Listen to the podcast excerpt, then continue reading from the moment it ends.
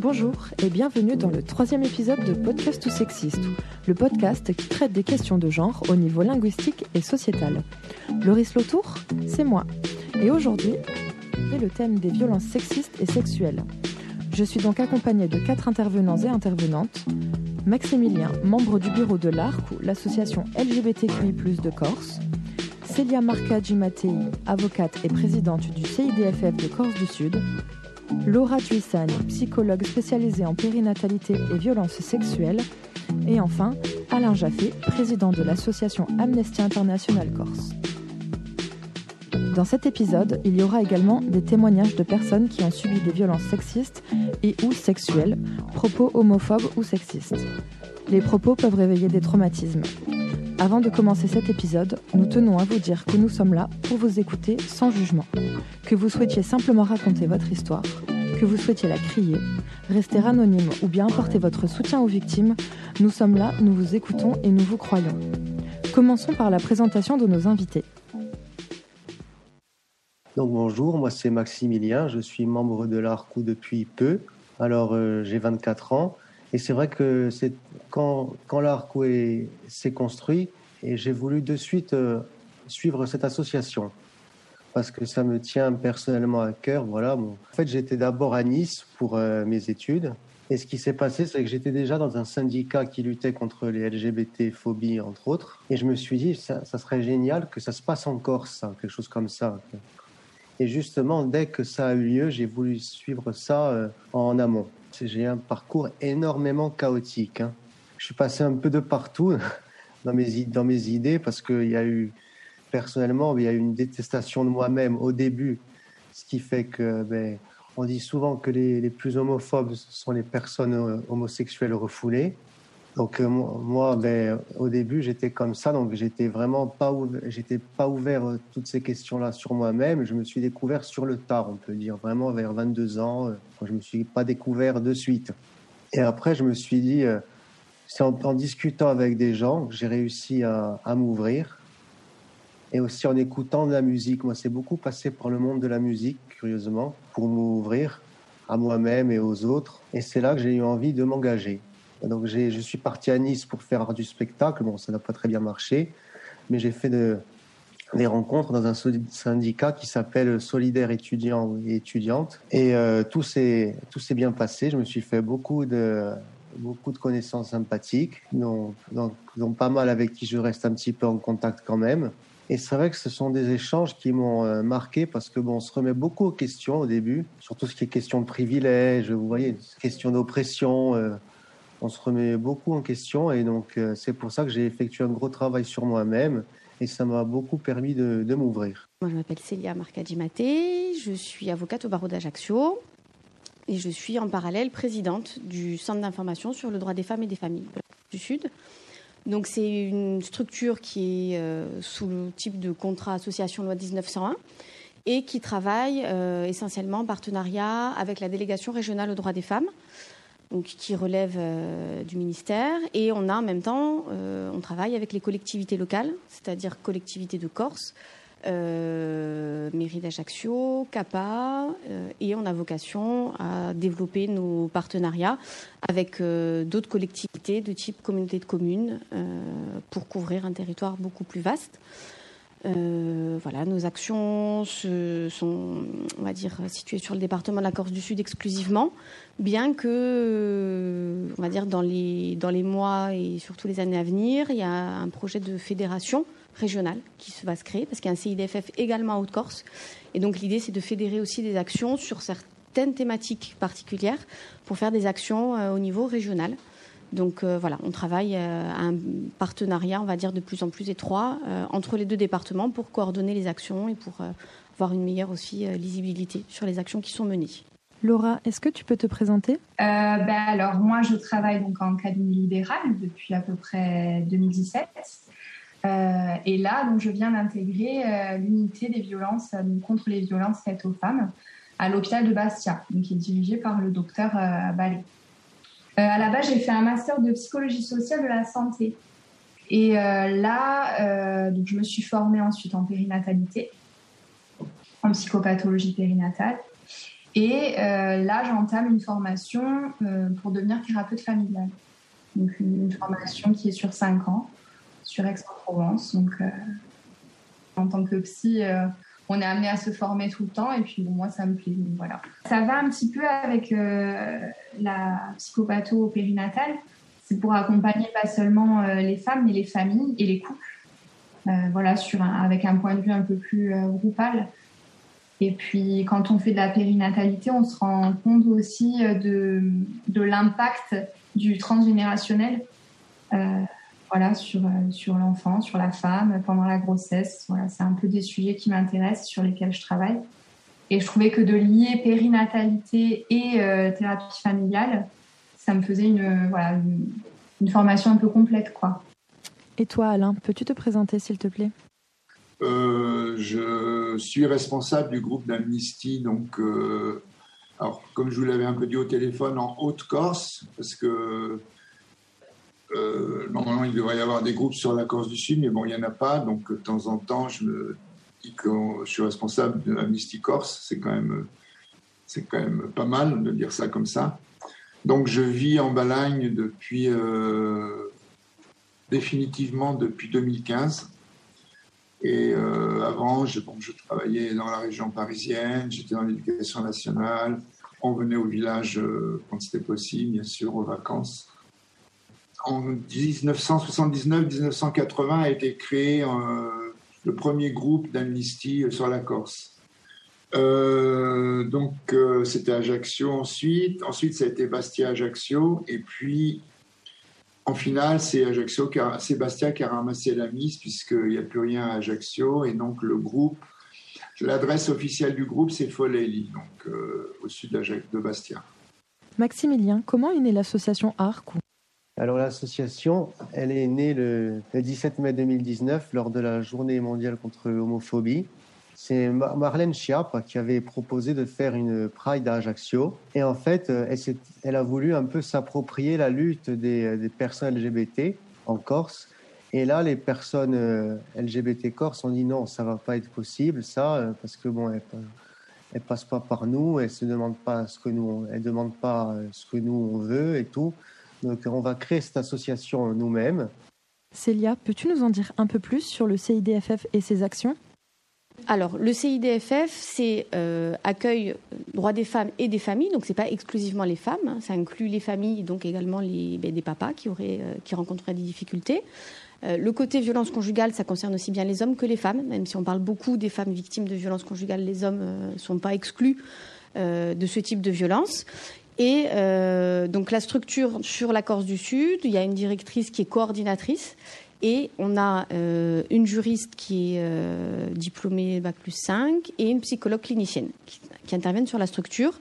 L'idée, c'est vraiment de recevoir du public qui a besoin d'avoir des informations, sachant que euh, enfin, on reste vraiment cantonné au secteur de l'information juridique. Le CIDFF n'est pas là pour faire du conseil, déjà parce que ses statuts ne le lui permettent pas et que le conseil euh, relève du monopole des avocats. C'est les textes qui le prévoient. Donc on fait de l'information juridique. Euh, on travaille en partenariat avec d'autres structures associatives ou plus institutionnelles, c'est-à-dire on travaille avec le Centre intercommunal d'action sociale qui relève euh, on va dire, des services de, la mairie d'Ajaccio. Mais on travaille aussi, par exemple, avec des associations type la FALEP, euh, le CDAD, la Corse AVEM, euh, les associations, l'association Savannah par exemple. Voilà, on travaille vraiment main dans la main dans le but de rendre un, finalement un service le plus complet possible aux usagers. Il y a un travail de partenariat qui s'est noué déjà depuis un peu plus d'un an euh, avec les services de gendarmerie euh, de la Corse du Sud.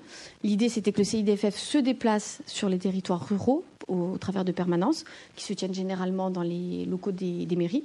Et on fait des permanences communes avec la gendarmerie pour pouvoir informer euh, sur les difficultés rencontrées par le droit des femmes, des familles, les violences conjugales, et aussi et surtout pour sensibiliser, on va dire, les, acteurs du territoire euh, vous prenez une petite commune rurale, mais au niveau scolaire, il y a une nécessité de pouvoir déceler euh, des situations qui pourraient paraître préoccupantes. Donc voilà, on sensibilise les acteurs à ces thématiques pour faire aussi du travail de prévention. Parce que euh, aujourd'hui, la sensibilisation en amont et la prévention vont permettre de pouvoir anticiper certaines situations. Parce que la formation des nouvelles générations à la question de l'égalité homme-femme, ben, elle est primordiale. à la question du genre, elle est primordiale.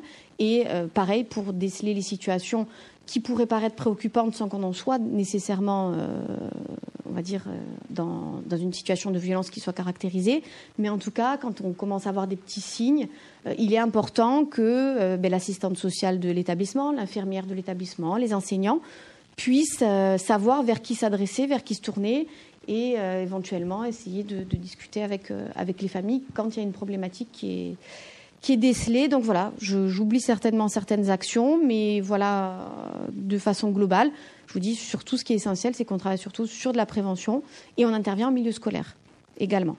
On intervient en milieu scolaire sur la question du cyberharcèlement, sur le harcèlement sexuel, etc. Pour euh, donc généralement c'est la, juriste qui se déplace euh, dans les établissements, qui le souhaite pour euh, travailler sur ces questions-là avec les, adolescents. Généralement, ce sont les classes de collège qui sont concernées par ces interventions. Euh, et l'idée, c'est vraiment de sensibiliser les jeunes à, ces problématiques, le revenge porn, ce genre de choses, qui peuvent paraître être des jeux, euh, parce que ce sont, des, ce sont encore des enfants, hein, et ils le perçoivent comme un jeu, malheureusement. Mais les conséquences psychologiques et les conséquences juridiques qui peuvent en découler sont dramatiques. Donc il est quand même important qu'ils soient sensibilisés à ça. Et souvent, les, comment dire, les retours, c'est euh, on n'imaginait pas que ça pouvait être ça. C'est bon, c'est une photo, c'est voilà. Mais à l'heure des réseaux sociaux, euh, c'est beaucoup plus compliqué. Puis euh, surtout à leur âge. Alors j'étais en troisième et le fils d'amis à mes parents dormait chez nous dans la chambre d'amis, comme il avait déjà fait plusieurs fois quand ses parents s'absentaient. Donc chacun vivait sa vie, moi je rentre du sport, donc je vais prendre une douche. Alors détail important, dans ma salle de bain, il y a une fenêtre qui donne sur le jardin. Elle est cachée à 90% et elle donne sur une partie du jardin où personne ne va, donc on ne peut pas me voir par hasard quand je suis sous la douche. Mais si on cherche vraiment à me voir, on peut. Donc euh, je me douche tranquille, les yeux fermés, euh, douche chaude, donc de la buée sur la vitre. Et à un moment, j'ouvre les yeux et là, je vois des mains par la fenêtre. Au début, je comprends pas et au bout de quelques secondes, je vois un iPad, un iPod dans ses mains. Donc oui, c'était il y a un moment. Du coup, là, je tape sur la vitre pour lui faire peur et il part. Euh, je sors de la douche en laissant l'eau couler, je mets une serviette, je referme la porte de la salle de bain et j'attends dans sa chambre qui en fait était juste à côté de la salle de bain. Et euh, donc lui, pensant que j'étais toujours sur la douche, rentre dans sa chambre. Et à partir de là, c'est un peu flou. Euh, genre, je, le chope, je le plaque contre le mur, je lui mets un coup de poing, je récupère l'iPod il dit un truc du style euh, c'est pas pour moi, c'est pour des garçons plus grands qui m'ont dit de le faire. Euh, il était un peu plus petit que moi. Euh, et je crois que j'ai gardé l'iPod quelques jours puis que je l'ai juste foutu à la poubelle. sur le coup, j'en ai pas parlé à mes parents parce que je voulais pas les mettre dans une situation délicate vis-à-vis de leurs amis. j'en ai parlé à quelques copines très proches, à mon copain de l'époque, mais on n'était pas vraiment choqués ni les uns ni les autres, puisque au final il y avait rien. J'avais récupéré les photos genre, moi j'étais plus triste parce qu'il avait ruiné notre amitié, quoi. Et euh, ouais, pour dire, euh, je m'en suis souvenu que l'été dernier au moment du ayahuasca quoi. Enfin, par contre, depuis qu'il a fait ça, je peux plus prendre de douche les yeux fermés. Euh, du coup, j'espère lui avoir fait assez peur ce jour-là pour qu'il n'ait pas recommencé avec d'autres personnes. Mais franchement, je regarde pas en avoir parlé à mes parents sur le coup, quoi. Parce que quand même, si je m'en étais pas aperçu et que j'avais pas récupéré des, euh, les photos, bah, il y aurait des photos de moi à poil sur euh, les téléphones de tous les garçons de Bastia sans que j'y ai consenti. Donc, euh, donc voilà, donc on essaye de faire ces actions. elles sont multiples. On travaille aussi, on a travaillé avec l'Institut de formation des infirmiers pour, déceler les situations de violence conjugale. Donc il y a des formations qui ont été faites. on travaille avec les, les, assistantes sociales également de la collectivité de Corse, anciennement département de Corse du Sud, pour que quand, enfin pour faire des orientations tout simplement. On travaille dans les CAF. Euh, on fait des, il y a des permanences. Il y a d'autres projets qui sont en cours et il y a aussi un outil qui est très intéressant euh, pour le droit des droits des femmes et des familles. Il y a un espace rencontre qui a été créé, euh, enfin qui a été relancé sur le département de la Corse du Sud et qui a pour fonction on va dire, de recevoir les familles quand il y a une rupture de lien entre l'un des deux parents et l'enfant. Donc là aussi, c'est un travail qui se met en place en présence de la psychologue, euh, qui est là pour accompagner l'enfant et le parent. Soit ça se fait euh, sur la base d'ordonnance du juge aux affaires familiales, c'est-à-dire que c'est le juge qui le demande pour pouvoir recréer le lien parent-enfant, un lien qui a disparu, ou parce que l'un des deux parents présente un danger pour l'enfant, parce qu'il y, y, a ces cas de figure qui se présentent, ou alors c'est mis en place à la demande des deux parents il faut que les deux parents soient d'accord pour la mise en place de cette mesure, euh, de recevoir l'enfant dans un lieu médiatisé, c'est-à-dire en présence de tiers, pour que l'autre parent ne se retrouve pas tout seul, on va dire, avec euh, un enfant qui pourrait potentiellement être en danger. Pourquoi as-tu voulu devenir psychologue, Laura En 2017, donc j'ai eu la chance de faire la, rencontre d'une sage-femme euh, qui est ensuite devenue une amie. Et c'est un peu grâce à elle que j'ai découvert la périnatalité.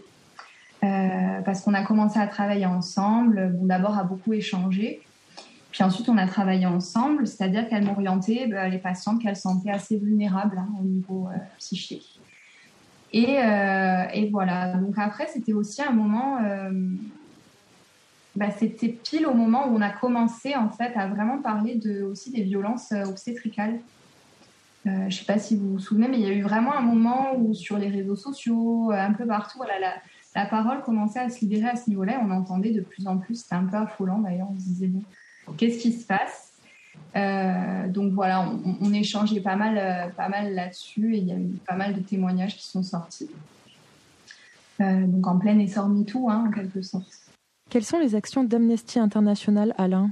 Rapidement, l'historique d'Amnesty International, bon, je vais être un peu rapide, c'est une, c'est une ONG qui a été créée en 1961 par un avocat anglais qui s'appelle Peter Benenson, qui euh, un jour dans l'Observer lisait un article en 61, euh, c'était l'époque de, la dictature au Portugal.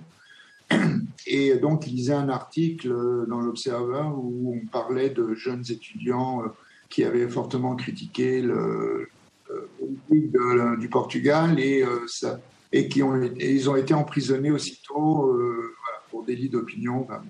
Donc lui, dans une grande colère et euh, il, a, il a monté euh, quelque chose, euh, une structure qui très vite est devenue Amnesty International.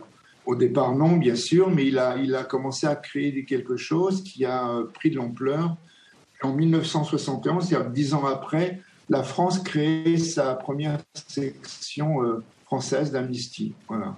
En 1977, Amnesty International recevait le prix Nobel de la paix dans pratiquement tous les pays du monde, il y a ce qu'on appelle des chercheurs. Ce sont des gens qui cherchent, mais qui travaillent sur euh, le pays, sur des atteintes aux droits de l'homme, sur euh, des violations, etc. Qui font des rapports et qui envoient ensuite. Alors, le, siège d'Amnesty, historiquement, il est à Londres. Donc, euh, c'est Londres qui prend toutes ces informations, qui ensuite les rediffuse dans chaque section mondiales comme euh, Amnesty France, Allemagne, euh, Espagne. voilà. Il faut savoir que bon, être euh, chercheur en Scandinavie, ça ne doit pas être très compliqué. chercheur en, Espagne, ça ne doit pas être très compliqué. Mais quand on devient chercheur à Amnesty dans les pays d'Afrique, certains pays d'Afrique, en Chine, en Afghanistan, en Iran, là, ça commence à être très compliqué en Turquie. En Turquie, d'ailleurs, il y a deux ans, le, le responsable d'Amnesty turc Turquie, pardon, euh, bah, lui et puis son adjointe et tout un groupe ont été emprisonnés par le gouvernement turc. Alors il y a eu un raz-de-marée euh, mondial de toutes les sections internationales d'Amnesty qui ont envoyé euh, des protestations. Bon, il y a des gouvernements qui ont fait aussi des pressions. En France, ça a été le cas. Mais euh, voilà, Erdogan, ça l'a pas gêné d'arrêter le responsable d'Amnesty en Turquie avec euh, quelques-uns de ses collaborateurs. Ils sont restés, honnêtement, je ne sais plus, mais un petit peu en tôle quand même. Et les geôles turcs, c'est pas vraiment euh, ce qu'il y a de mieux. Et là, ils ont eu de la maltraitance. Enfin, bon, c'était un peu compliqué. Donc, juste pour dire, voilà, le, le boulot de chercheur dans les pays où la démocratie ne règne pas forcément, voilà, c'est compliqué. Nous préférons parler de droits humains plutôt que de droits des hommes. Malgré la mention des droits de l'homme sur le site des Nations Unies, la notion d'humanité est plus inclusive. Mais que représentent ces droits? Ces droits sont inaliénables à toute personne, sans distinction de sexe, de nationalité, d'origine ethnique, de langue, de religion, de genre, d'orientation sexuelle ou de toute autre situation.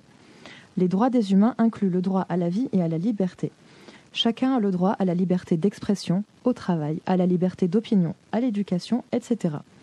Le droit international relatif aux droits des humains énonce les obligations des États de protéger les droits et libertés des individus et groupes d'individus.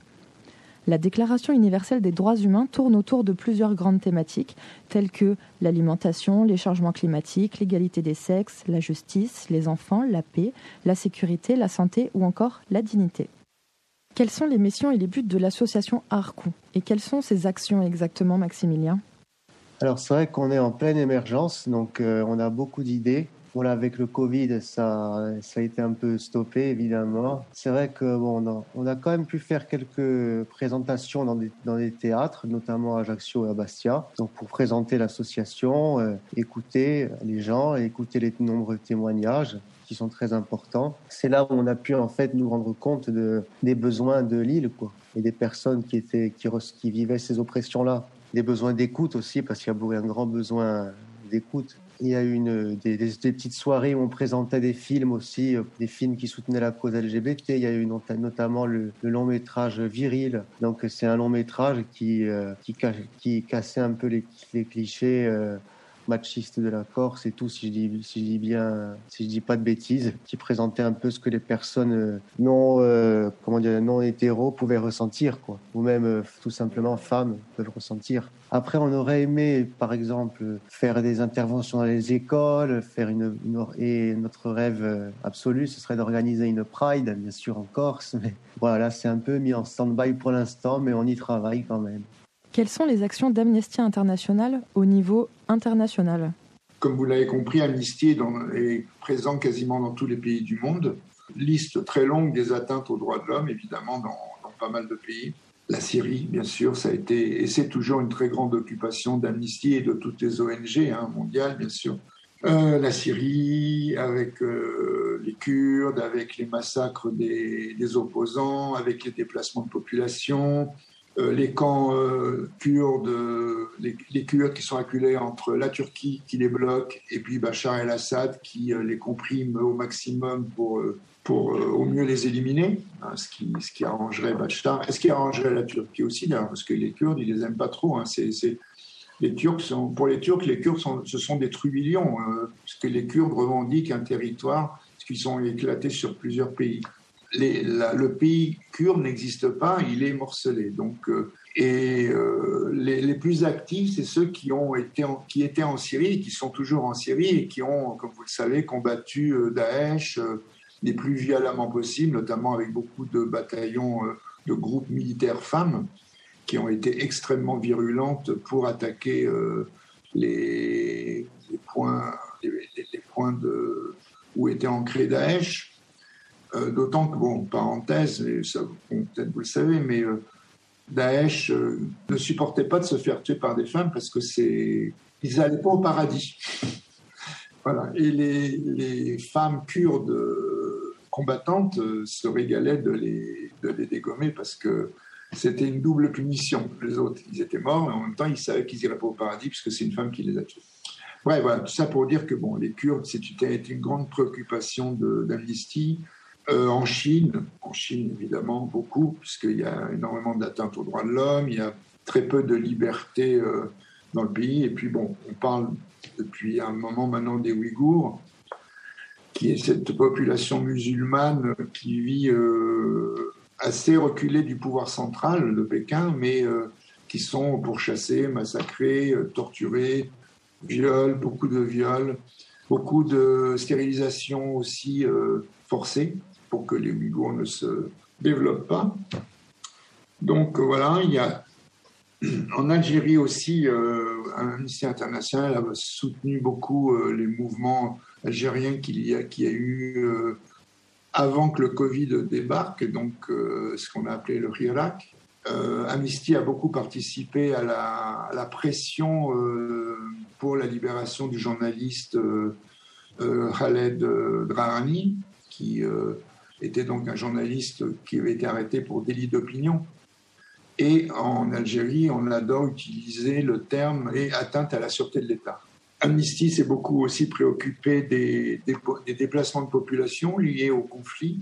Et puis enfin, euh, entre autres. Après, voilà, il y a aussi le dérèglement climatique, les réfugiés climat, la forêt amazonienne. Les réfugiés climat, d'ailleurs, qui vont être tout doucement, mais sûrement, hélas, les prochaines grandes étapes des grandes migrations forcées de population. Après les guerres, qui ont toujours lieu et qui, hélas, sûrement auront encore lieu dans les temps qui viennent, mais vont se rajouter au fur et à mesure les, réfugiés climatiques dus aux, sécheresses, dus au détournement des cours d'eau par euh, des puissances euh, euh, industrielles qui travaillent avec le monde, mais pas avec les sur lesquels ils sont, bien sûr. Voilà, bon, en gros, j'en oublie forcément, hein, parce qu'il y a beaucoup de. Il y a eu, par exemple, oui, Amnesty a, soutenu beaucoup les luttes en Pologne, notamment par rapport à l'avortement qui avait été interdit, enfin qui est interdit par le gouvernement polonais. Là, on est quand même dans l'Europe. Et quelles sont les actions locales? Donc, alors on fait des présences dans l'année sur la place Saint-Nicolas à Bastia, avec euh, une grande table, avec euh, plein de, choses qui, qui, a, qui a jettent parce qu'il euh, y a du jaune. C'est Amnesty International, c'est jaune. L'emblème d'Amnesty jaune avec une belle bougie, avec des barbelés autour, l'espoir. Donc, on a des, des, revues, on a des pétitions à faire signer. Donc, on rencontre les gens à ce, à ce moment-là. Tous les ans, au mois de décembre, il y a la journée mondiale, mondiale de la campagne de signature pour Amnesty. C'est-à-dire que dans le monde entier, chaque groupe, chaque section d'Amnesty est appelé à faire quelque chose comme c'est possible de faire. Donc nous, autour de cette date-là, on s'installe place Saint-Nicolas et Amnesty euh, Amnesty France choisit euh, 10 cas dans le monde à soutenir. Alors hélas, il y en a bien plus que 10, mais pour que ça soit parlant pour les gens qui vont venir signer, on leur, présente telle, telle personne qui est emprisonnée en Afrique, qui est emprisonnée euh, en Chine qui, qui menaçaient de mort, de pendaison. Et donc, on leur demande de signer euh, ces pétitions qu'ensuite, nous, on envoie à Amnesty France, qui ensuite va les envoyer aux, ambassades euh, concernées, aux pays concernés. Donc, ça, c'est une journée très importante parce que ces pressions-là permettent, ont permis en tout cas des libérations de, ou des arrêts de condamnation à mort de, certains, euh, de certaines personnes prisonniers dans leur pays. Euh, on participe aussi au Festival de la BD à Bastia. On a une présence, on, vient avec des revues, avec des livres. Il y a un, certain nombre de bandes dessinées qui reprennent la défense des droits humains. Donc, on présente toutes ces BD avec toujours des pétitions. Euh, et puis, un grand moment aussi, c'est au mois de mars, c'est le Festival du cinéma des droits humains. À savoir qu'on a une liste de films sélectionnés pour participer à ce festival à nous de décider euh, ce que l'on veut projeter. Et euh, il y a aussi des courts-métrages, des courts-métrages pour tout public, mais aussi des courts-métrages pour enfants qui peuvent être projetés dans les écoles, ce qu'on a pu faire euh, à, certains moments. Y a-t-il eu des prises en charge d'hommes au CIDFF, Célia? Oui. En tout cas, nous, en Corse du Sud, alors c'est pas la majorité, hein, ça doit représenter moins de 10%, mais on, on a été amené à recevoir des hommes victimes de violences conjugales parce que, euh, enfin, je veux dire, la violence, effectivement, elle est à dominante masculine, mais euh, c'est pas l'apanage euh, des hommes. Il y a des femmes violentes et il y a des femmes qui connaissent des certaines addictions qui font qu'elles peuvent avoir un comportement très violent, pouvant aller jusqu'à jusqu'au meurtre. Hein, je veux dire, il n'y a pas de voilà. Et toi, Laura, quels sont tes clients? J'accompagne des femmes. Bon, je commence aussi à faire des accompagnements avec des familles. Il y a aussi des hommes. Hein. Il n'y en a pas beaucoup, mais il y a quand même des hommes. Euh, après, je suis assez surprise d'accompagner de plus en plus de femmes qui ont vécu ou qui vivent sous emprise, c'est-à-dire avec un, conjoint tyrannique. Euh, et, c'est vrai que je suis assez surprise même par rapport à l'âge des femmes.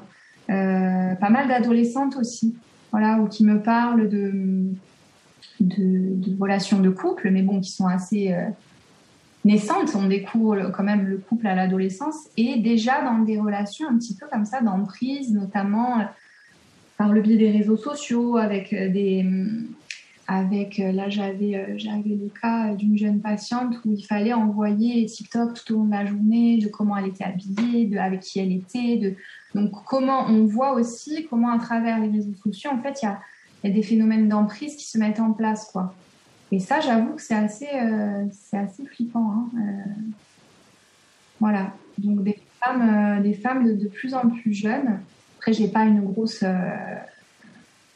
un gros recul hein, sur. Il faudrait se documenter dessus, mais voilà, pas mal, pas mal ça. Bon, évidemment, des femmes qui ont vécu des violences conjugales et donc des violences sexuelles, parce que ça va ensemble, hein, malheureusement et euh, voilà des, jeunes femmes euh, qui sont en pleine euh, finalement en pleine construction de leur identité et qui se construisent par le prisme bah, des réseaux sociaux, des images et on voit à quel point l'impact on voit l'impact néfaste finalement des, images sur la représentation du corps et de soi.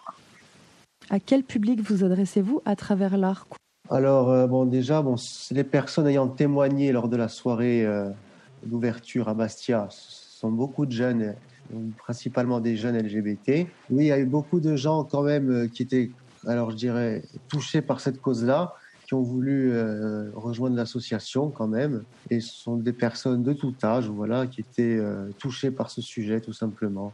Alors c'est vrai qu'il y a beaucoup de femmes parce que nous en fait on, pratique ce qu'on appelle l'intersectionnalité quand même. Ça veut dire que les oppressions un peu s'articulent entre elles. C'est pour ça que les femmes aussi, donc, elles, vivent des oppressions. Donc on a voulu les inclure aussi. en fait, on ne fait pas que les oppressions LGBTI.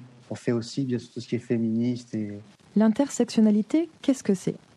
C'est en fait une notion employée en sociologie et en réflexion politique qui désigne la situation de personnes subissant simultanément plusieurs formes de stratification, de domination ou de discrimination dans une société donnée. Laura, tu nous as parlé de cette sage-femme qui te réorientait ses patientes. Comment ça se passait? Alors, en général, je, pense qu'elle sent donc qu'il y a une, euh, au niveau physique, elle voit bien qu'il y a un souci au niveau du périnée. Ce sont des périnées qui sont très tendus. Bon, ça, elle en parlerait beaucoup mieux que moi. Hein. Là-dessus, je sais pas trop. Et euh, elle sent surtout qu'il y a quelque chose au niveau psy qui coince. Voilà, il y a quelque chose. elle sent qu'il y a une vulnérabilité dans le discours. Ouais, et c'est pour ça qu'on formait un bon duo parce que du coup, elle m'orientait les patientes à ce niveau-là. Et puis ensuite, on pouvait échanger et, vraiment accompagner euh, la patiente de façon plus euh, globale, quoi. Et pas seulement sur un, des sujets. Euh, voilà. Après, moi, voilà, c'est vraiment à ce moment-là que j'ai voulu me spécialiser en quelque sorte. Que j'ai vraiment compris que c'était accompagner les femmes qui me plaisait. et puis, ouais, il y a vraiment une volonté de ma part de me spécialiser les problématiques que rencontrent les femmes. Euh, et puis c'est surtout que à l'époque, euh, après j'étais pas allée trop chercher du côté de la psychanalyse. mais en tout cas, en faisant un petit peu le tour euh, des bibliothèques universitaires, je trouvais absolument pas de littérature qui pouvait répondre aux problématiques que rencontraient mes patientes.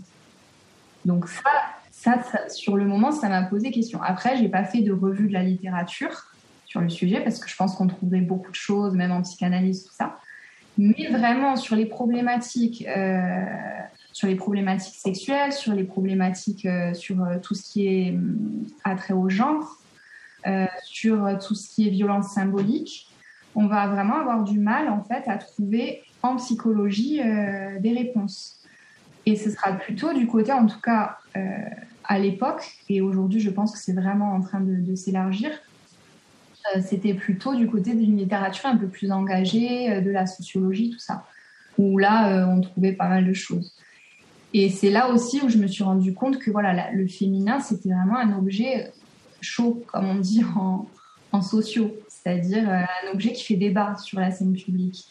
Et au niveau de l'accompagnement des victimes, au niveau juridique, comment ça se passe, Célia alors, en l'état actuel, on ne peut pas déposer plainte pour un tiers. C'est-à-dire que la personne qui souhaite déposer plainte, elle est obligée de faire le déplacement soit en gendarmerie, soit au commissariat, soit euh, d'écrire directement entre les mains du procureur de la République par le biais d'un courrier qui est adressé euh, au tribunal judiciaire en disant voilà, je souhaite déposer plainte contre X ou contre une personne nommée pour tel fait et voici les éléments que je fournis à l'appui de ma plainte. Mais nous, en tant qu'association et toutes les associations euh, tierces, ne peuvent pas déposer plainte euh, pour le nom d'une personne qu'elles auraient reçue. Par contre, euh, il arrive qu'il y ait des situations qui soient un peu compliquées ou des personnes qui soient alors pas réticentes à déposer plainte parce que notre rôle n'est pas de les forcer à déposer plainte. L'idée de la plainte, les délais de prescription sont quand même relativement longs, donc on n'a pas, s'il n'y a pas d'urgence vitale, l'idée c'est de pas on va dire, brusquer la personne en lui dire mais madame, il faut à tout prix déposer plainte. Si vous le faites pas, mais vous faites n'importe quoi. C'est pas l'idée. L'idée, c'est vraiment de l'écoute, de l'accompagnement. Mais cet accompagnement, effectivement, euh, on peut, ça peut aller jusqu'à l'accompagnement en gendarmerie ou au commissariat si la personne en fait la demande, parce que la relation de confiance s'est créée et que la personne ne souhaite pas se présenter toute seule. Euh, dans un commissariat ou dans une gendarmerie ou parce qu'elle a eu une mauvaise expérience. Voilà, ça arrive parce qu'il y, a pu y avoir un refus de plainte par le passé, donc la personne n'a pas forcément envie de se livrer. Ou alors on prend attache aussi avec euh, la brigade de gendarmerie qui est censée recevoir la personne en disant voilà, on a reçu Madame Intel qui nous indique vouloir se présenter chez vous euh, tel jour. Donc euh, voilà. On essaye de préparer le terrain au vu de la situation, et après c'est vraiment en fonction, des situations, c'est au cas par cas. Hein. Il a pas de, il y a un canevas, on va dire, mais on reste jamais dans le cadre parce que chaque situation est différente. Donc on s'adapte à la situation. Il y a des situations quand les femmes euh, veulent quitter euh, le logement, avec ou sans enfants. Ça arrive. Et à ce moment-là, c'est le CHRS de la FALEP qui s'occupe de l'hébergement. Le CIDFF Corse du Sud n'a pas d'hébergement dédié, mais on travaille avec euh, des centres d'hébergement d'urgence. Donc voilà, donc on réoriente. Alors c'est pas juste ben, présentez-vous à tel endroit, c'est qu'on prend un tâche avec le service, on fait état de la situation, on explique ce qui se passe euh, et voilà comment comment les choses se font et sur l'ensemble du département. Voilà. Il y a des orientations qui peuvent se faire sur l'extrême sud, donc on reçoit pas nécessairement la personne, elle va nous appeler, nous fait état d'une situation d'urgence, donc on rentre en contact euh, au travers du réseau, on va dire associatif et euh, on fait en sorte de qu'il y ait une solution qui puisse être apportée s'il n'y a pas d'autres situations. Parce que toutes les personnes ne souhaitent pas un hébergement d'urgence. Elles vont peut-être quitter le foyer, mais euh, elles vont être hébergées chez un ami, chez de la famille, euh, parce que c'est, enfin, c'est pas non plus la, situation euh, idéale, hein, l'hébergement d'urgence. C'est vraiment parce qu'on n'a pas d'autre recours. Alors, il y a un dispositif pour, le conjoint violent. il y a des ordonnances de protection qui peuvent être qui par un juge aux affaires familiales. Ce sont pas pas un dispositif pénal, c'est un dispositif qui relève de l'ordre civil et euh, donc c'est un juge aux affaires familiales qui prend la décision, c'est pas le procureur de la République, mais au vu des éléments qui vont lui être soumis. C'est-à-dire qu'il va falloir qu'il, au vu des éléments qu'on lui soumet, qu'il statue en urgence sur une situation de danger pour la femme, pour les enfants. Avec ou sans enfants, parce qu'il n'est pas obligatoire qu'il y ait euh, des enfants pour qu'une ordonnance de protection soit rendue. Hein. Et c'est un dispositif qui est censé être rendu de façon urgente, c'est-à-dire au jour où on le saisit, euh, le juge aux affaires familiales a six jours pour rendre sa décision. Donc c'est quelque chose qui se fait de façon assez brève, et on peut lui demander que le conjoint violent, même si c'est son, propre domicile, soit, on va dire, expulsé du logement pour une durée euh, qui est normalement de six mois. Ce qui veut dire que ça peut laisser aussi à la femme et aux enfants une forme de stabilité et d'équilibre, euh, le temps de trouver une solution. Donc il y a quand même ce dispositif qui est intéressant, qui existe depuis, euh, depuis 2010, qui n'a pas été très utilisé. alors en France de façon générale, mais même en Corse, hein, euh, et plus spécifiquement en Corse du Sud. Mais c'est un dispositif qui a été relancé euh, quand le Grenelle sur les violences conjugales a été, euh, revu par Malène Chiappa. Et c'est un dispositif qui a vocation aujourd'hui à être connu. Déjà parce qu'il offre des possibilités de protection pour les femmes victimes de violences conjugales et les hommes victimes de violences conjugales, par euh, l'expulsion du conjoint violent, par une interdiction de contact, qui en fait sont des mesures qui sont normalement prononcées par un juge pénal au moment d'une condamnation ou d'un contrôle judiciaire, mais qui là peuvent être prononcées par un juge civil de façon en amont, sans qu'une plainte pénale ait été déposée, parce que ce n'est pas un préalable obligatoire, la plainte pénale. Donc c'est un dispositif très intéressant qui est prévu par les textes et qui a vocation donc à, à se développer, à être connu. Après, il y a une chose qui est certaine, c'est que le, le juge d'affaires familiales, quand il prend sa décision, lui, il a besoin quand même d'avoir des éléments qui lui permettent de se convaincre de cette situation de danger. Parce que les conséquences, elles sont quand même importantes. Mm-hmm. Il, y a une, peut y avoir une expulsion d'une personne euh, de chez elle, il peut y avoir une interdiction de contact, il peut y avoir une suspension des droits parentaux. Donc, il est quand même nécessaire d'apporter suffisamment d'éléments pour permettre au juge civil de statuer avant même euh, le dépôt d'une plainte pénale. Alain, peux-tu nous dire comment Amnesty International arrive à se faire entendre? Alors, comment, comment fait Amnesty? Amnesty euh, fait. Euh, alors, la, force de frappe d'Amnesty, Alors j'ai envie de dire d'abord déjà c'est son nom, c'est une marque, entre guillemets. Amnesty International, c'est connu, reconnu dans, dans, le monde, redouté pour certains autocrates, mais voilà, reconnu dans le monde. Alors la pression, elle se fait déjà par euh, via des ambassades. Le bureau d'Amnesty International fait pression sur les ambassades pour dénoncer une situation locale. Bon, là, on parlait de la Pologne, voilà, sur la Pologne, mais de n'importe quel autre pays, c'est la même démarche. Euh, ces actions sont aussi soutenues par des gens d'Amnesty, par des pétitions. C'est un peu la, c'est le, c'est le l'arme habituelle depuis depuis le début d'Amnesty, c'est euh, écrire des lettres, faire des pétitions qui sont envoyées ensuite euh, auprès des, des, consulats, auprès des ambassades concernées. et c'est une force de frappe. Enfin, on a l'impression comme ça, non. Mais quand c'est des milliers, plus des milliers, plus des milliers qui envoient des courriers à l'ambassade de Birmanie, par exemple, c'est sûr que les dictateurs s'émeuvent peu de toutes ces affaires-là. Mais quand même, à un moment donné, ça commence à faire beaucoup. D'autant qu'il arrive aussi que les États prennent les relais. Quand les pressions des ONG deviennent fortes, euh, les États ne restent pas non plus euh, euh, absentes inactive. Voilà. Donc, euh, et puis il y a des relais qui se font après auprès des Nations Unies. Euh, Amnesty aussi peut, enfin, fait des, des, des, des, de protestation auprès des Nations Unies. Donc voilà, c'est pour ça que je disais un, petit, un peu légèrement, c'est une marque, mais c'est vrai, oui, Amnesty International, comme euh, Médecins sans frontières, comme euh, Action contre la faim, ouais, ce sont des, ONG avec des noms qui portent et du coup, euh, une action d'une de, ces ONG, une action d'une de ces ONG euh, prend toute son ampleur.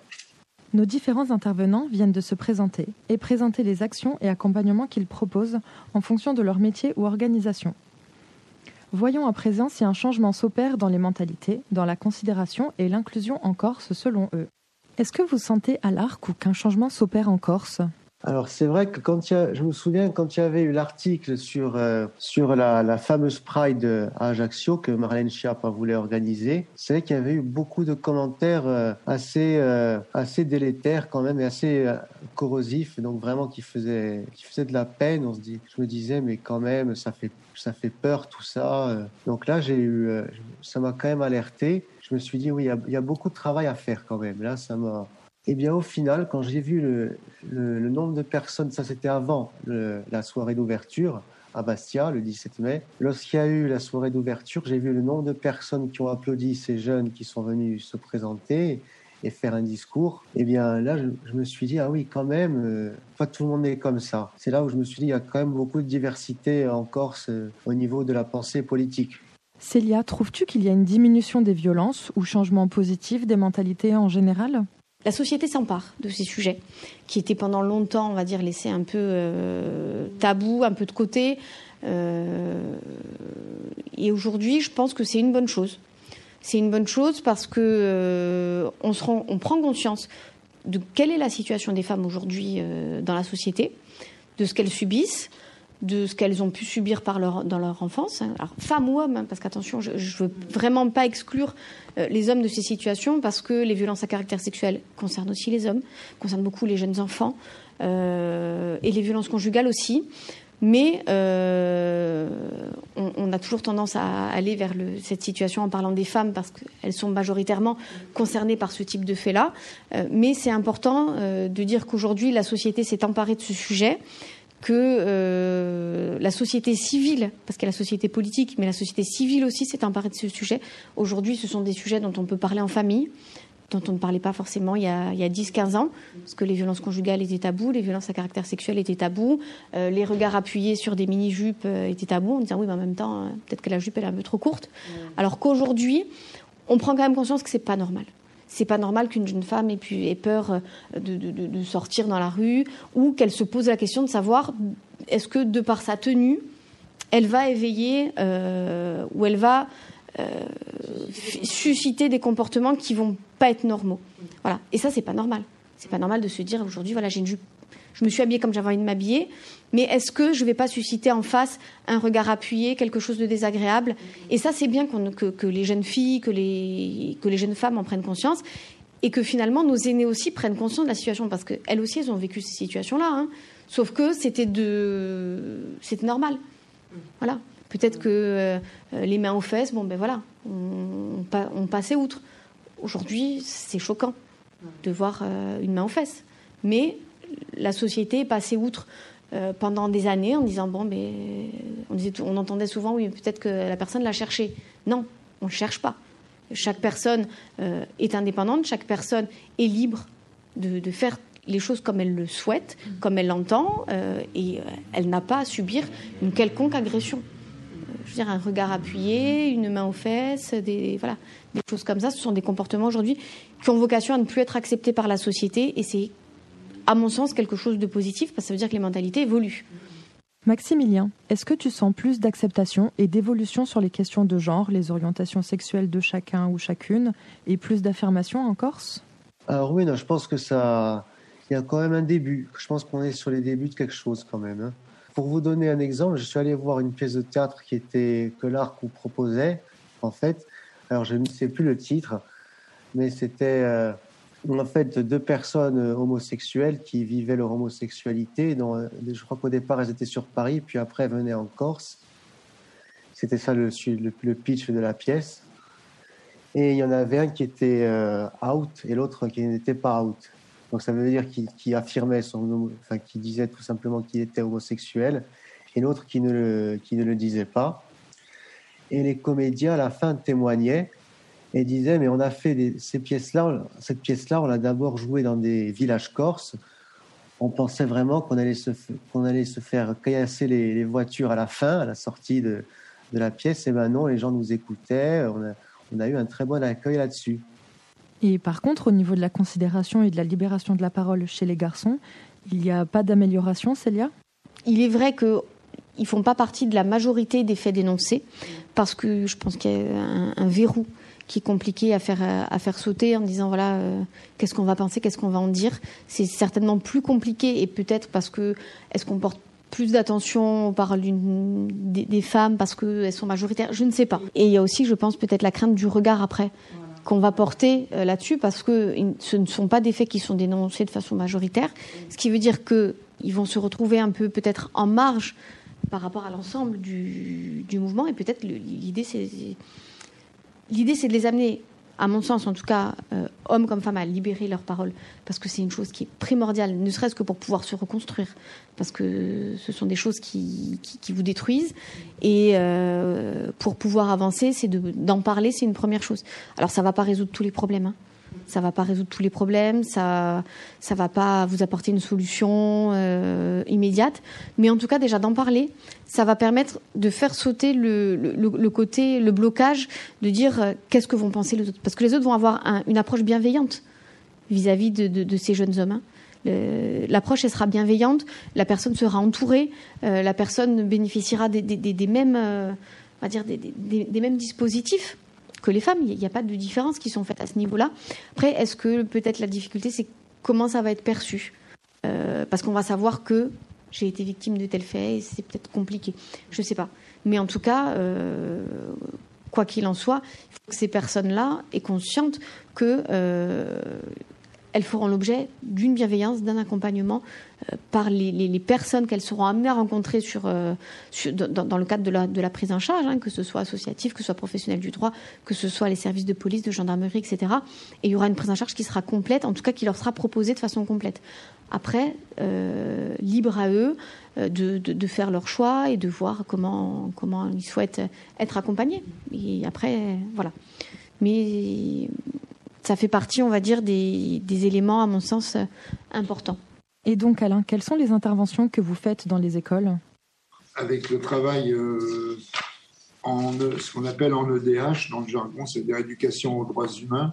Donc ça, c'est Cathy, c'est une, autre fille du groupe qui euh, euh, elle a fait des interventions dans le primaire, auprès du lycée, elle a beaucoup travaillé euh, parce que l'année dernière, c'était les 31 ans de la déclaration de la Convention internationale des droits de l'enfant. Donc, elle a fait de, belles interventions avec des expos euh, que Amnesty France nous a envoyé des, triptyques sur des panneaux, enfin avec euh, bah, c'est quoi la Déclaration internationale des droits de l'enfant Ça veut dire quoi? Bah, C'est-à-dire que les enfants, on réclame qu'ils aient le droit aux soins, le droit à l'école, le droit à la nourriture, le droit à, à ce qu'il n'y ait pas d'exploitation, bien évidemment, économique. Et ensuite, évidemment, on pense aussi à tout ce qui est le plus malsain, les exploitations sexuelles des enfants, qui existent, hélas. Et puis, il y a aussi euh, ce que l'on a pu voir euh, dans des reportages euh, par moment, ce qu'on appelle les enfants soldats, qui sont donc principalement en Afrique. En effet, en 1989 a été développée la Convention internationale des droits de l'enfant. C'est un traité fondamental et le socle de toute action de l'UNICEF, car les enfants sont plus vulnérables que les adultes.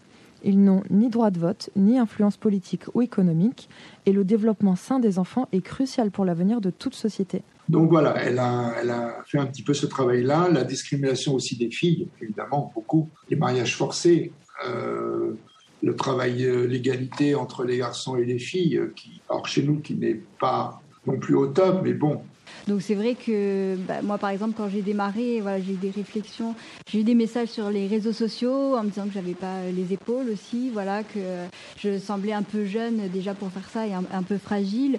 Euh, j'ai rencontré des investisseurs, j'ai rencontré des, euh, des euh, potentiels partenaires financiers qui me demandaient si c'était moi qui avais fait le business plan, alors que j'avais vraiment fait.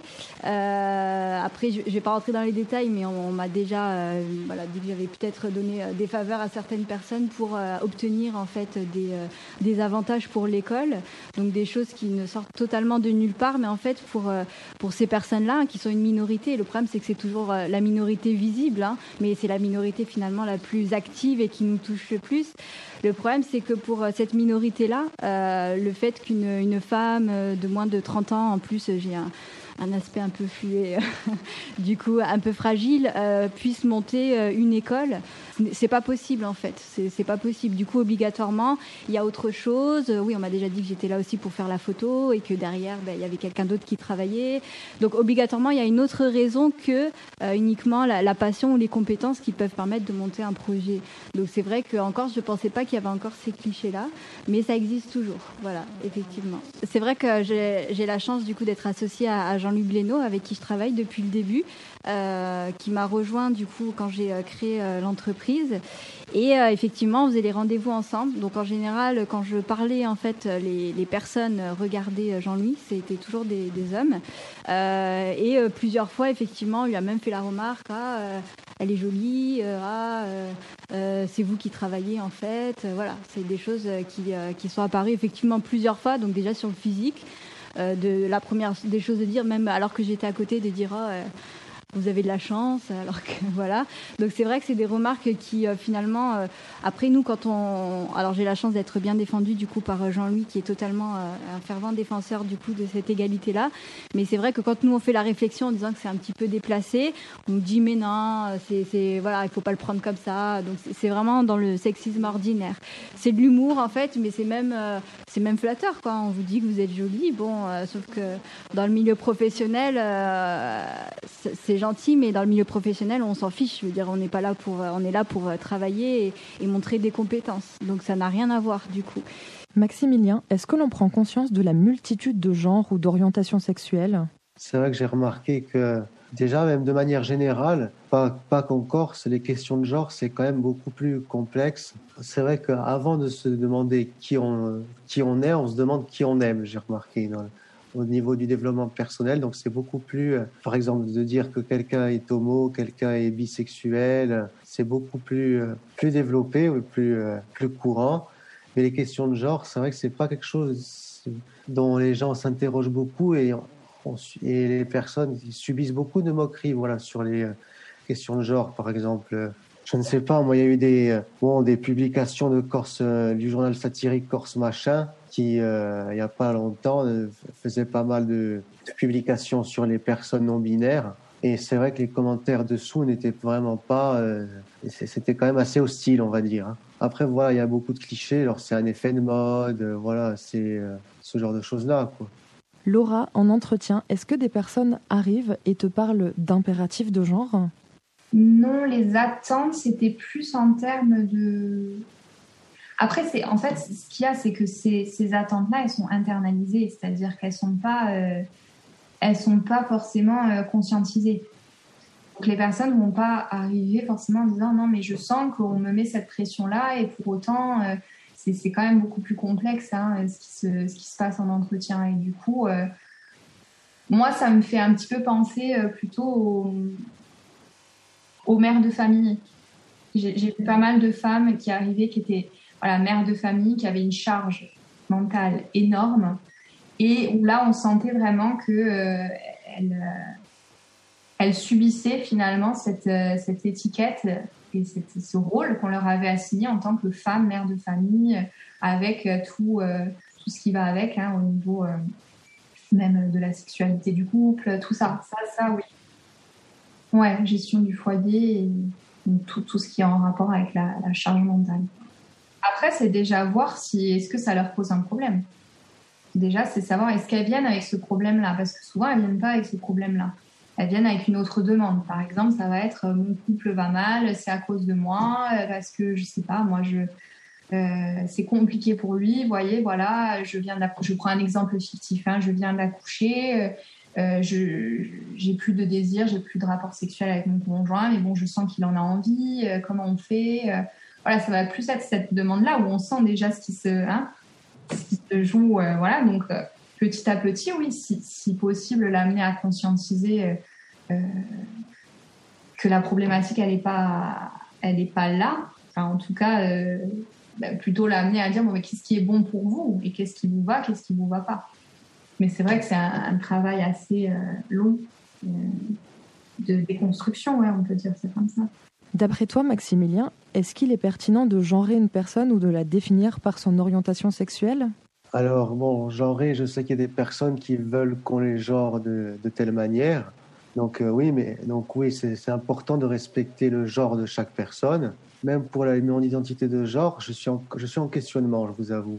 Et c'est vrai que je, lis, suis sur pas mal sur, des groupes de personnes non binaires qui sont dans toute la France. Et euh, voilà, il y a beaucoup de, termes en fait chez les personnes non binaires. Il y a beaucoup d'identités, parce que ça c'est un peu un terme parapluie si j'ai bien compris. Ça veut dire que ça regroupe, ça englobe pas mal d'identités de genre. Et après voilà, moi c'est vrai que j'ai tendance à, me dire bon c'est vrai que c'est un peu un message utopique, mais encore une fois, mais moi je j'aime pas me mettre dans une case. Ça veut dire que les gens, les gens qui le font, qui ont ce besoin-là, je comprends tout à fait évidemment encore une fois, je blâme pas, mais moi, je sais que j'ai tendance à me dire, ben, je suis moi, point. C'est tout. C'est vrai que j'aimerais vivre euh, sans me justifier tout le temps. Pour un exemple tout bête, je me maquille parce que je suis euh, bisexuel ou, enfin, pour moi, ça n'a rien à voir. Quoi. Je, je suis moi, j'aime me maquiller, j'aime porter des habits androgynes. Oui, la liberté d'expression. Oui, bon, c'est vrai que c'est un peu euh, à double tranchant. Je sais pas trop comment comment expliquer Parce que la liberté d'expression, ça veut dire que tout le monde a un mot à dire sur, euh, sur plein de sujets qui ne les concernent pas. Donc ça, c'est vrai que c'est ce qui me ce qui me dérange aussi. Par exemple, pour prendre quelque chose pour l'avortement, s'il y a plein de personnes qui ont, qui ont voté contre, et on remarque que les major la majorité, ce sont des hommes, des hommes cis, je veux dire. On se dit qu'est-ce que ça peut leur faire, euh, ça ne les concerne pas, donc j'ai du mal à comprendre ça. Ensuite, euh, au niveau du lycée, alors elle a fait avec la, Déclaration universelle des droits humains, qui date du 10 décembre 48, ou la campagne des signatures de, décembre. Et là, les thèmes choisis euh, auprès des lycéens, c'était l'abolition de la peine de mort, euh, la lutte contre la discrimination, l'égalité filles-garçons, et la lutte contre l'impunité et la justice internationale. Et dans ce cadre-là, nous, à Ilrousse, au Fogat, on a passé un film qui s'appelle Cafarnaum. C'est un film libanais, franco-libanais. Alors, en, deux mots très rapides, c'est l'histoire d'un petit garçon. Alors, ça se passe à Beyrouth. Ce film se passe dans les, bas-fonds, les bas quartiers, les, quartiers les plus pauvres de, de Beyrouth. Donc, il y a le beau Beyrouth, et puis il y a euh, les quartiers les plus pauvres. Et c'est un petit garçon qui euh, il récupère un bébé dont sa mère ne pouvait plus. Il est très fort. Le film commence euh, au tribunal parce que le petit garçon, il fait, un dépôt de plainte. Donc euh, le président du tribunal lui dit Bon, alors, tu es là pourquoi, toi? Il dit bah, Je suis venu pour déposer une plainte. Il dit Je porte plainte contre mes parents pour m'avoir mis au monde dans ce monde pareil. Et le film démarre comme ça. Et donc, on voit toute, toute, la vie de ce petit garçon avec ce bébé qui va récupérer. Par un hasard de vie, euh, il va frôler les dangers, bien sûr, de gens extrêmement euh, mal intentionnés à son égard. Donc, mais bon, comme il est, il est, il a une intelligence naturelle très forte, donc il arrive à éviter tout ça. Mais voilà, le film, il relate parfaitement bien la vie d'un enfant qui, lâché dans une nature un peu hostile, sont en danger. Euh, je l'ai eu principalement euh, pendant mes expériences professionnelles euh, quand j'ai commencé en tant qu'étudiante. déjà, quand j'ai fait mes, premiers stages en entreprise, j'ai eu droit à des, gestes et et même des, phrases extrêmement déplacées qu'on peut clairement identifier comme étant des agressions sexuelles, hein, qu'on soit clair. Avec du coup des, réactions du côté des, encadrements, enfin des structures un peu encadrantes qui me suivaient, qui étaient très faibles voire très limitées pour surtout ne pas faire de vagues. Donc ça, ça a été quelque chose qui m'avait pas mal marqué parce que euh, euh, ce type euh, ce type de scène, bien évidemment, est relativement traumatisante. Donc, c'est, ça marque. Ça peut même dégoûter du, métier, hein, très clairement. je me suis orientée très rapidement vers la, la, profession de design produit industriel, qui est également un métier qui est très stéréotypé et surtout très masculin. Donc euh, il y a eu euh, aussi euh, de mon côté beaucoup de, stéréotypes liés au fait que j'étais une femme, donc moins capable que les autres de travailler, plus sensible, beaucoup plus sur l'aspect un peu plus superficiel des choses, donc à, ne pas forcément travailler sur l'essentiel et la fonctionnalité des, des, services ou des produits que je proposais, mais surtout sur l'apparence. Donc on était vraiment sur l'esthétique, ce qui est pris en charge par le designer plutôt vers la fin du projet et c'est une petite partie, hein, c'est pas pas le principal point. Euh, et euh, pendant mes stages, euh, moi j'ai eu le droit, un peu comme Marina dans son entreprise, sur le fait que si j'avais cette place-là professionnelle ou que j'avais ces opportunités-là, c'est que j'avais probablement dû faire des gâteries ou qu'on ne pouvait pas, on ne pouvait pas aussi m'en faire parce que je, connaissais telle personne ou telle relation. Donc en fait, c'était le fait que j'ai des relations avec professionnelles avec des hommes qu'on connaissait qui faisait qu'on on pouvait ou pas s'autoriser en fait à venir me faire des avances euh, ou autres. Donc euh, j'ai eu droit à des remarques euh, même dans des, lieux vraiment très haut de gamme pour des grandes marques. Donc c'est pas du tout lié à une industrie spécifique. Et ça, c'est vraiment dans le monde du travail. C'était pas forcément directement pendant mes heures d'études. Après, pendant mes heures d'études, j'en ai eu un petit peu plus tard, je dirais vers la 3-4e année, où euh, j'ai commencé, euh, comme Marina, à avoir euh, beaucoup de remarques sur mon apparence physique. Et j'ai eu également droit en troisième année à, carrément être convoquée par le directeur du, de service du design produit qui, ne, en fait, qui pensait que j'étais une étudiante qui se servait euh, d'un autre étudiant avec qui j'étais en colocation à l'époque pour faire faire mon travail car euh, bah, c'était logique, je n'étais pas capable de, présenter un travail d'une telle qualité. C'était impensable pour lui.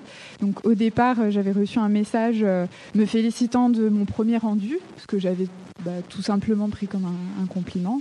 Et, et puis le, deuxième rendu, je m'étais particulièrement appliquée. Puis au, bout de ce deuxième rendu, j'ai été convoquée et on m'a demandé de, de m'expliquer sur la qualité de mes rendus, que c'était impossible, que je faisais faire le travail par quelqu'un d'autre.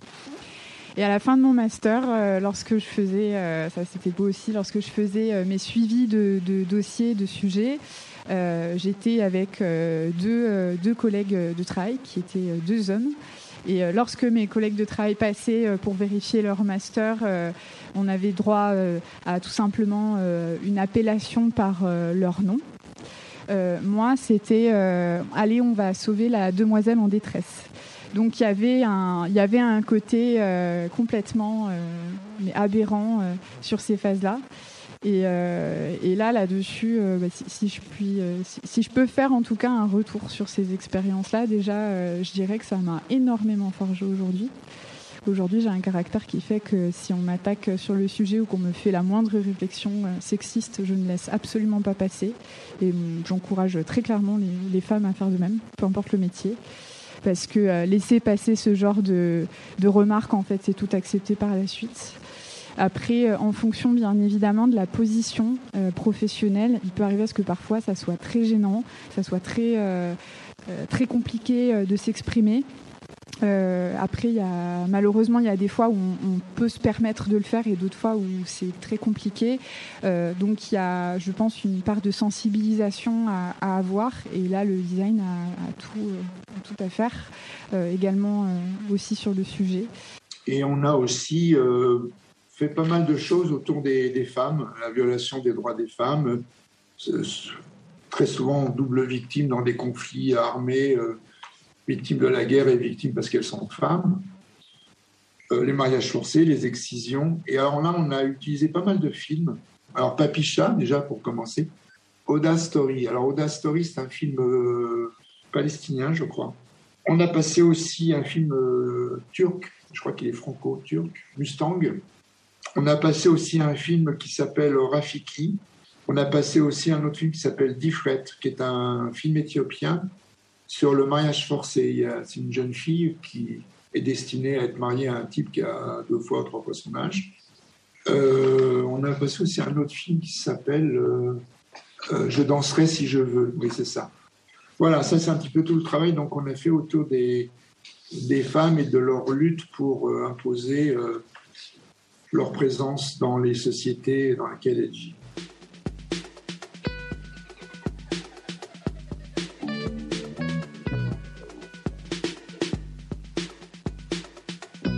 La première partie de l'épisode est à présent terminée.